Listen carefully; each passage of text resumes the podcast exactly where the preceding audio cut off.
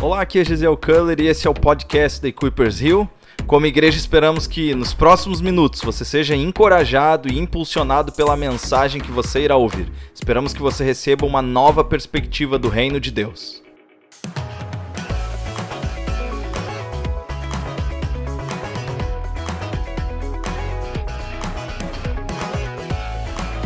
Então, o tema da mensagem hoje é multiplique. Ah, Você vai abrir em Gênesis capítulo 1, no versículo 26, e nós vamos ler o tema da nossa série. Gênesis capítulo 1, versículo 26. A gente tem falado muito nessa série que ah, a intenção de Deus, se nós pudéssemos resumir em uma frase, é uma família multiplicando o caráter de Deus sobre a face da terra.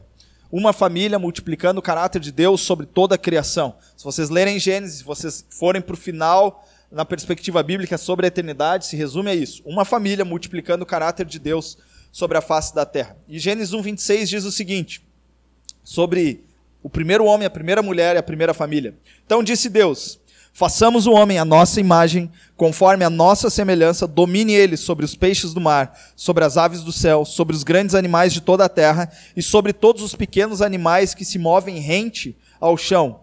Versículo 27 diz assim: Criou Deus o homem à sua imagem, a imagem de Deus o criou, homem e mulher os criou. E o versículo 28 diz: Deus os abençoou e lhes disse: Sejam férteis e multipliquem-se, encham e subjuguem ou dominem a terra. Dominem sobre os peixes do mar, sobre as aves do céu e sobre todos os animais que se movem pela terra. É, nessa mensagem de hoje sobre multiplicação, eu quero que, antes de tudo e antes de mais nada, a gente tenha uma perspectiva certa sobre esses versículos, sobre como que nós vamos olhar eles hoje. Isso aqui está falando sobre uma, uma criação literal de um homem e de uma mulher, criados à imagem e à semelhança de Deus, dando início à primeira família do mundo. Isso é uma perspectiva, esse texto, eu creio que ele é um texto literal, está falando sobre a criação de Deus, mas se ele está registrado dessa forma, ele serve para que eu e você, como igreja, possamos também extrair outros princípios, além daquilo que está literalmente ali.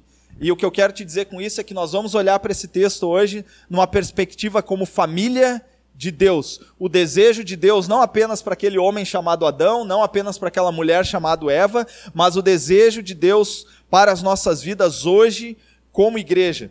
E praticamente, eu vou ser bem breve nessa mensagem de hoje, porque eu entendo que se nós quebrarmos três mentiras hoje, que o inimigo planta em nossas almas através do nosso dia a dia, ou mesmo, ou até mesmo nós pensamos de forma errada sobre as coisas, se nós quebrarmos três mentiras e destravarmos essas, essas, essas, quebrarmos essas mentiras e destravarmos as verdades espirituais da palavra de Deus sobre as nossas vidas, nós vamos estabelecer um governo pleno de Deus sobre as nossas vidas, através das nossas famílias naturais de sangue, através das nossas igrejas locais, como corpo de Cristo, e também através dessa família uh, de Deus sobre a face da terra. Amém? Então vocês acabaram de ler sobre um homem e uma mulher, a imagem e semelhança de Deus, que tem uma ordem de dominar e subjugar toda a criação. Tanto céu, terra, ar, né? não, céu já é ar, né?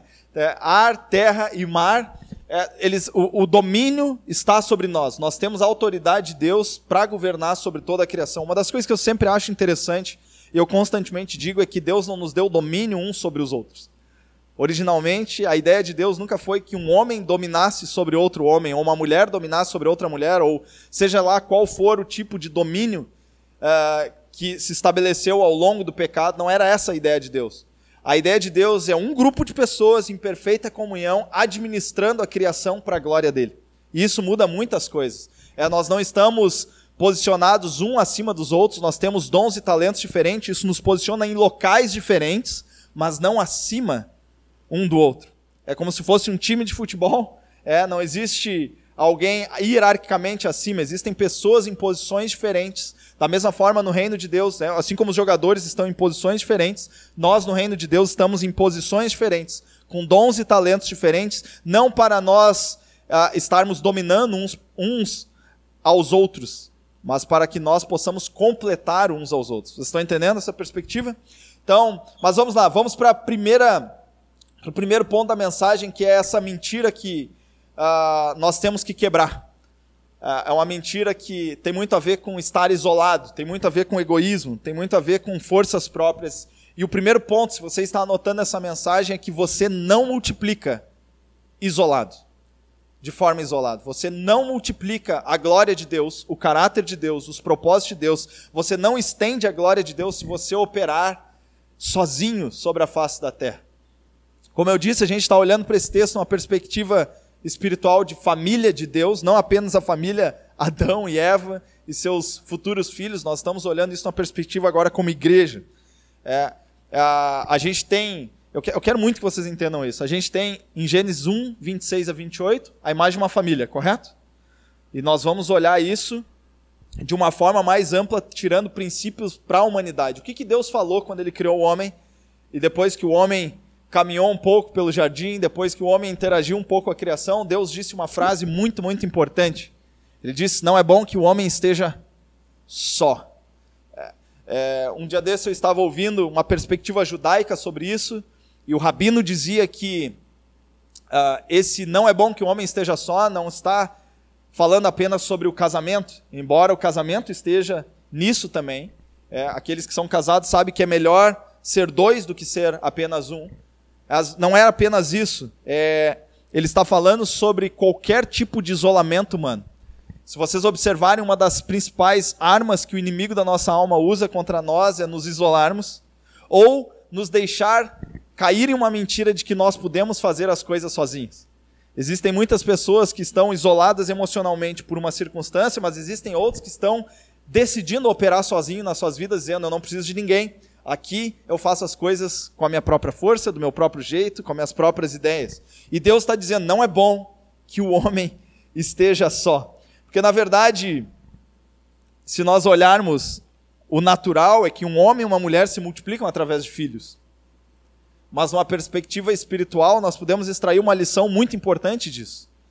Que nós sempre precisamos de dois lados, pelo menos, diferentes, para que uma multiplicação aconteça debaixo de uma aliança em santidade.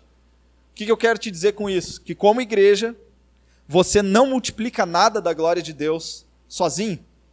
Por isso que eu acredito que nós, como igreja, devemos ter essa forte compreensão de que é, não é eu sou a igreja, é nós somos a igreja. Nós precisamos de alguém diferentes de nós, com dons diferentes de nós, para que uma multiplicação aconteça debaixo de uma aliança de santidade.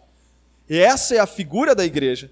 Essa, essa é a figura de um ambiente apostólico, onde pessoas diferentes se reúnem com dons e talentos diferentes para contribuir um na vida do outro e multiplicar a glória de Deus.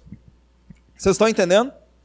Eu não estou falando sobre apenas uma família natural, mas estou falando de uma perspectiva de uma perspectiva espiritual dessa história.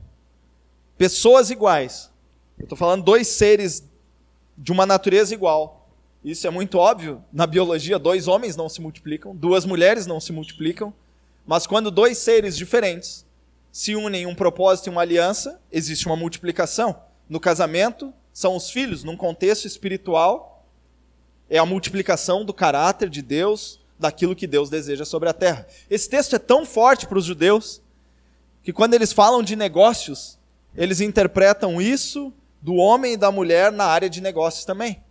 Alguém tem uma ideia. Um dia desse eu estava conversando sobre isso com o Henrique. Alguém tem uma ideia. Alguém tem uma semente. E essa semente precisa ser depositada em um ambiente fértil. Essa é a figura do homem e da mulher da multiplicação dos filhos. O homem tem uma semente, a mulher tem um ambiente fértil e a partir dali nasce alguma coisa. Na área de negócio eles entendem isso. Eu tenho uma semente, eu tenho uma ideia, eu procuro um solo fértil, que é alguém que pode uh, gerar essa ideia.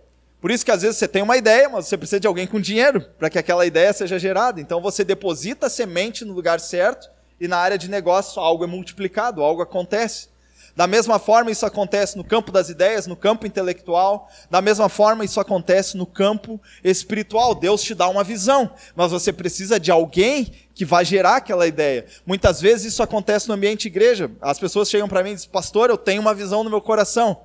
A minha visão é isso, eu vejo pessoas assim, assim, assim. Legal que a sua visão é essa, mas você vai precisar de mais alguém para que aquela ideia seja gerada. Você precisa de um solo fértil. Essa é a figura da palavra de Deus. Não foi isso que Jesus disse? O semeador saiu a semear e ele deixou as sementes por onde ele passava. Aonde caía a semente, em solo fértil, ali se multiplicava, gerava alguma coisa. E qual é a grande mentira do inimigo sobre a sua vida? Sobre a minha vida também? É que ele tenta te convencer que você pode operar sozinho. Ele tenta te convencer que você não precisa se reunir com um grupo de pessoas no final de semana. Ele tenta te convencer que você não precisa participar de um pequeno grupo durante a semana, porque ele diz que você não precisa disso, que você pode operar sozinho. E essa é uma das mentiras, porque o que eu quero te abrir os olhos essa manhã é algo muito simples. Deus colocou algo especial nas suas mãos. Você, todos nós, sem exceção, temos uma semente nas nossas mãos e nós precisamos colocar e depositar isso em um lugar fértil, em um lugar que irá multiplicar. E esse lugar está provavelmente nos dons e talentos que Deus colocou na pessoa com quem você deve ter comunhão na sua igreja local. Da mesma forma que existe alguém com alguma coisa no coração, alguma visão, alguma coisa, ela está procurando alguém para que se torne companheiro de propósito e que gere e multiplique alguma coisa. Vocês estão entendendo? Esse é um princípio muito importante. Mais do que isso, quando Deus diz que não é bom que o homem esteja só, eu acredito que Deus está estabelecendo ali um princípio de humildade para Adão. O mesmo princípio que ele estabelece na minha vida hoje. Ele está dizendo, Adão, sozinho você não vai longe. Sozinho tu não vai longe. Eu acredito muito que quantos de vocês já tiveram uma experiência com Deus e vocês sentiram que Deus depositou uma visão no coração de vocês sobre alguma coisa, grande ou pequena? Algum de vocês já teve isso? Eu sempre digo isso, que para aqueles que levantaram a mão e já entenderam, ah, eu recebi uma vez alguma coisa de Deus, eu recebi uma visão em alguma área ou outra, legal.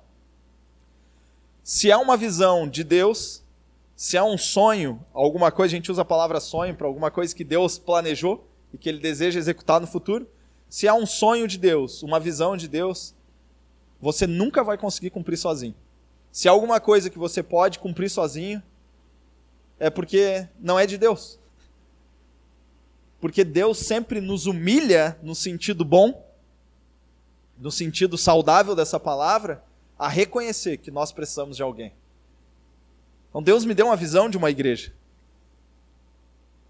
Um dia desses nós estávamos conversando sobre a Equipers Hill e como que uma igreja se constrói. Nós estamos em implantação, estamos iniciando, queremos que mais pessoas virão, mas a verdade é que, que como se constrói uma igreja? se não com pessoas. Nós, não, nós precisamos de dinheiro para fazer algumas coisas, precisamos de finanças, sim. Mas antes de qualquer coisa, antes de qualquer valor monetário, antes de qualquer prédio, antes de qualquer lugar, o que, o que mais nós precisamos são pessoas que estão disponíveis a receber uma visão no coração delas e gerar aquela visão. Isso significa que se eu vier, se eu, se eu, eu venho para o Rio de Janeiro, eu posso ter 2 milhões de reais para iniciar uma igreja. Não funciona assim. Porque não se trata de dinheiro.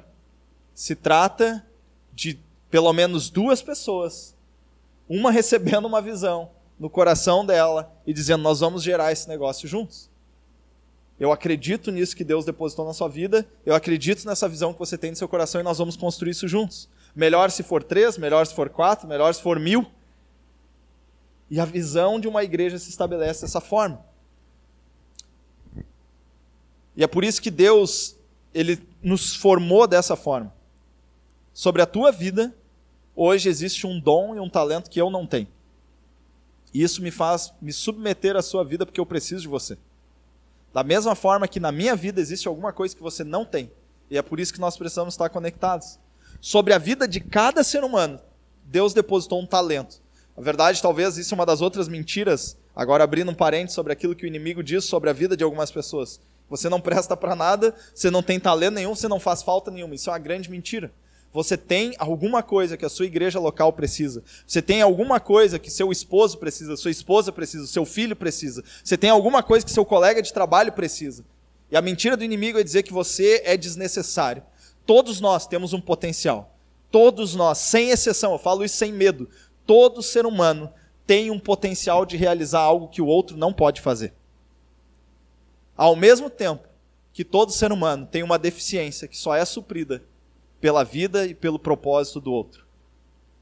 E é isso que nos conecta. É por isso que Deus está dizendo: não é bom que o homem esteja só. Mas eu sou feito à imagem e semelhança de Deus. Mas não é bom que você esteja só. Mas eu creio em Deus, eu tenho a presença de Deus. Mas não é bom que o homem esteja só. Pensa sobre a vida desse cara, sobre esses versos que nós lemos. Adão, ele tem acesso à presença de Deus. Ele tem acesso a tudo que Deus é. O problema dele não é a presença de Deus. O problema dele é que ele não tem alguém que vai contrapor ele. Sabiam que quando Deus cria a mulher, ele diz que eu vou criar para você, falando na perspectiva de Adão, né, eu vou criar para você alguém que lhe ajude, alguém que lhe contraponha. Esse é o papel da esposa no casamento. Né? Na, última, na última mensagem da série nós falamos sobre família, nós falamos sobre alguns papéis. É, o papel dos cônjuges é de alguma forma se contrapor em ideias. Quantas vezes eu já tive uma ideia que eu achei o máximo, não sei se vocês já aconteceu isso com vocês, mas eu achei o máximo a ideia, eu contei para a Esther, a Esther disse que não era uma boa ideia. Sabem que uma coisa que derruba um homem não é nenhuma outra crítica a não ser a crítica da própria esposa, né? Você tem uma ideia muito boa, tua esposa diz assim: a tua ideia é uma porcaria. Né? Pode vir qualquer, qualquer pessoa falar, pode vir o Papa dizer a tua ideia é ruim. É, tu não sente nada, mas quando a tua esposa diz a tua ideia é ruim, aí aquilo é, se contrapõe no seu coração. Mas obviamente que as esposas né, fazem isso para ajudar. Da mesma forma que o homem também opera dessa forma na vida da mulher. Então, quando Deus coloca alguém do seu lado, ele vai fazer com que essa pessoa se contraponha em alguns momentos a você, para que a sua ideia seja lapidada da forma certa, o seu chamado seja executado da forma certa. É por isso que nós acreditamos em um ambiente de igreja em que nós somos ofendidos positivamente. Por isso que nós acreditamos em um ambiente de igreja onde as mensagens são fortes. Nós acreditamos em um ambiente de igreja onde nós temos um contraponto da nossa vida. Porque nós não cremos em um ambiente onde pessoas iguais, que pensam iguais, simplesmente batem no ombro uma da outra e dizem assim: tá bom do jeito que você está fazendo, não precisa mudar nada, continua assim nos próximos 30 anos. Porque eu nem me interessa se você vai multiplicar ou não, nem me interessa em quem você vai se tornar. Talvez se você continuar sendo a mesma coisa, está bom. Não é isso que nós cremos como igreja. Amém? Por isso que nós nos reunimos todo domingo, por isso que nós falamos tanto em comunhão, por isso que nós iniciamos a nossa reunião 15 minutos após as 11, para que nós tenhamos um espaço de comunhão e é por isso que a gente crê em ambientes apostólicos. Isso que nós vivemos como igreja é um ambiente apostólico. Então não multiplique, não tem como você multiplicar isolado. Você não multiplica isolado. Segunda, segunda coisa que eu acredito que o Espírito Santo deseja quebrar como uma mentira em nossas vidas, no nosso egoísmo. Você não representa a si mesmo. Você representa a glória de Deus. Essa é a figura original de Gênesis 1, 26 a 28 dois representantes plenos da glória de Deus, que depois do pecado passaram a representar somente a si mesmo. Mas pensa comigo, se nós estamos em Cristo, se nós cremos em Cristo, se nós vivemos em Cristo, nós estamos retornando ao projeto original de Deus. Amém? E qual é o projeto original de Deus? Representantes da sua glória. Aqueles que não falam mais seus próprios pensamentos. Muitas pessoas hoje, né, por causa de tantos motivos, podem chegar para você e perguntar o que você pensa sobre tal assunto, o que você acha sobre isso, o que você acha sobre aquilo, qual é a sua visão disso, daquilo, e as pessoas estão procurando falhas nas suas palavras. Eu queria só te lembrar disso. Como você é um representante da glória de Deus, embaixador de Cristo sobre a face da terra, você já não fala mais o que você pensa. Você não precisa sofrer para dizer o que você pensa. Você diz aquilo que Deus pensa sobre aquilo. O que eu penso pouco interessa. O que você acha sobre isso? Sobre aquilo? Quer, ninguém quer saber minha opinião, na verdade. Porque a minha opinião não muda nada. A minha opinião não faz diferença nenhuma na vida das pessoas, mas eu sei que eu carrego alguma coisa dentro de mim que se chama Cristo Jesus, ele tem uma voz, ele tem uma palavra, e isso realmente muda a vida das pessoas. Por isso que quando as pessoas perguntam o que você pensa sobre tal assunto, pouco interessa o que eu penso, eu quero descobrir o que a Bíblia fala sobre isso, eu quero descobrir o que Deus fala sobre isso. E Gálatas 2:20 diz que um texto que é muito significativo para nós, principalmente quando nós entendemos essa representatividade de Deus. O texto diz assim: Fui crucificado com Cristo. Assim já não sou eu quem vive, mas Cristo vive em mim. A vida que agora vivo no corpo, vivo pela fé no Filho de Deus, que me amou e se entregou por mim. Ou seja, aquilo que eu carrego no corpo é mais importante do que minha própria opinião, é mais importante do que meus próprios sonhos, meus próprios projetos. Aquilo que eu carrego no meu corpo, no meu espírito, na minha alma, é a verdade de Cristo Jesus. E isso é a coisa que mais interessa. E esse é o princípio de você estabelecer governo sobre a sua vida. Que não é mais você quem governa, mas é Cristo que governa através de você. Isso significa o quê? Nós cantamos agora, agora estou pegando nas últimas semanas só as canções que nós cantamos, né? Nós não acabamos de cantar que nós vamos entregar tudo. Isso parece algo assim, algumas pessoas entendem isso na vida cristã como, cara, isso é um plus, né? Tem gente que se converte e não entrega tudo. Eu entreguei tudo para Jesus, mas eu queria te lembrar uma coisa. É forte. Segura aí na cadeira. Para não cair para trás. Mas não existe evangelho sem entregar tudo. Não é um eu fiz alguma coisa demais para Deus, agora eu estou arrasando. Posso pedir qualquer milagre lá do menu que ele vai me dar. Entregar tudo não é o auge do cristianismo. Entregar tudo é o princípio de seguir a Cristo. Não é um negócio que, cara, agora eu cheguei lá e entreguei tudo. Antes de você entregar tudo, não existe nada. Você tem que entregar tudo. Tem um escritor chamado, vou tentar pronunciar o nome dele, Dietrich Bonhoeffer, acho que é o nome. Um alemão que ele fala sobre discipulado e ele diz que o primeiro passo do discípulo é um passo que tem que ser necessariamente doido, qualitativamente maior do que qualquer outro passo. O primeiro passo do discípulo tem que ser Pedro deixando o barco. O primeiro passo do discípulo tem que ser o discípulo que errava e extorquia pessoas não extorquir mais. O primeiro passo do discípulo tem que ser aquele que tinha medo, não ter mais medo e confiar plenamente em Jesus. Esse é o primeiro passo do discipulado. Tudo acontece a partir dali. É óbvio que o Espírito Santo nos constrói ao longo do tempo. Mas eu queria te encorajar hoje, te lembrando que se você quer viver uma vida significativa em Jesus, se você quer viver essa palavra de Gálatas 2:20, já não sou eu quem vive, mas é Cristo que vive em mim.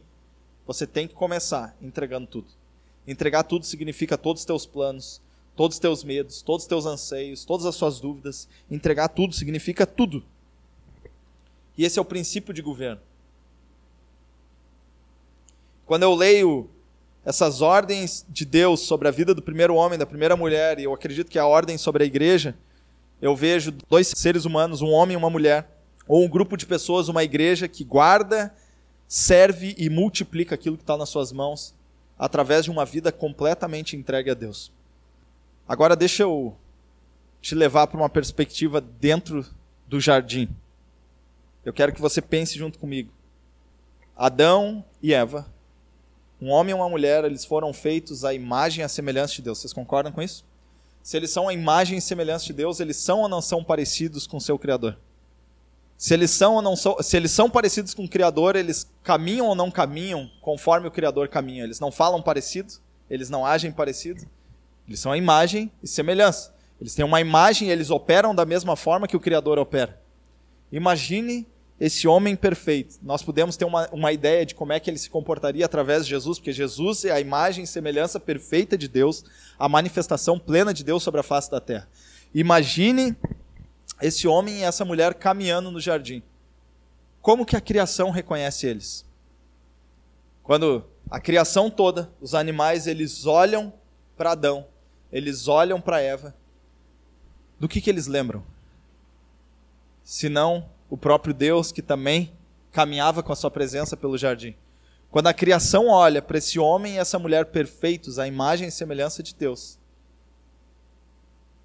eles estão olhando como se fosse para uma miniatura daquilo que Deus é. Eles estão olhando para a imagem e semelhança daquele que criou todas as coisas.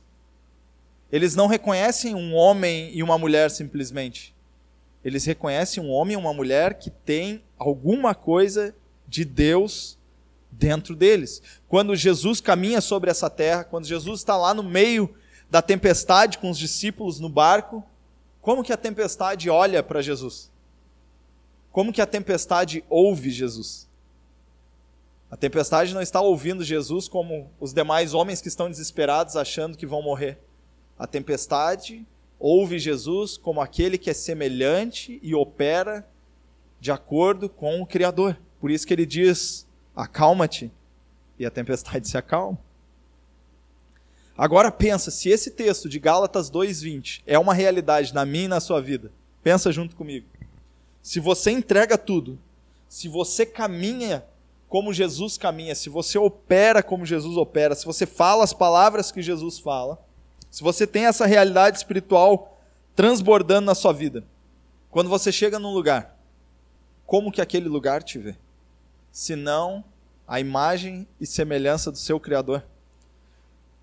Sabe, eu estava orando sobre essa palavra e eu acredito que quando nós assumimos isso, quando nós entendemos essa identidade de filhos de Deus, imagem e semelhança, quando não é mais nós quem vivemos, mas é Cristo que vive em nós, quando eu chego na frente de um problema, quando você chega na frente de um problema, o problema não reconhece mais você. Ele reconhece o poder que habita em você. Está vendo a diferença? Quando você chega em um ambiente cheio de trevas, em uma batalha espiritual, as trevas não reconhecem mais a você. Elas reconhecem a glória que habita em você. Porque você é a imagem e semelhança do seu Pai.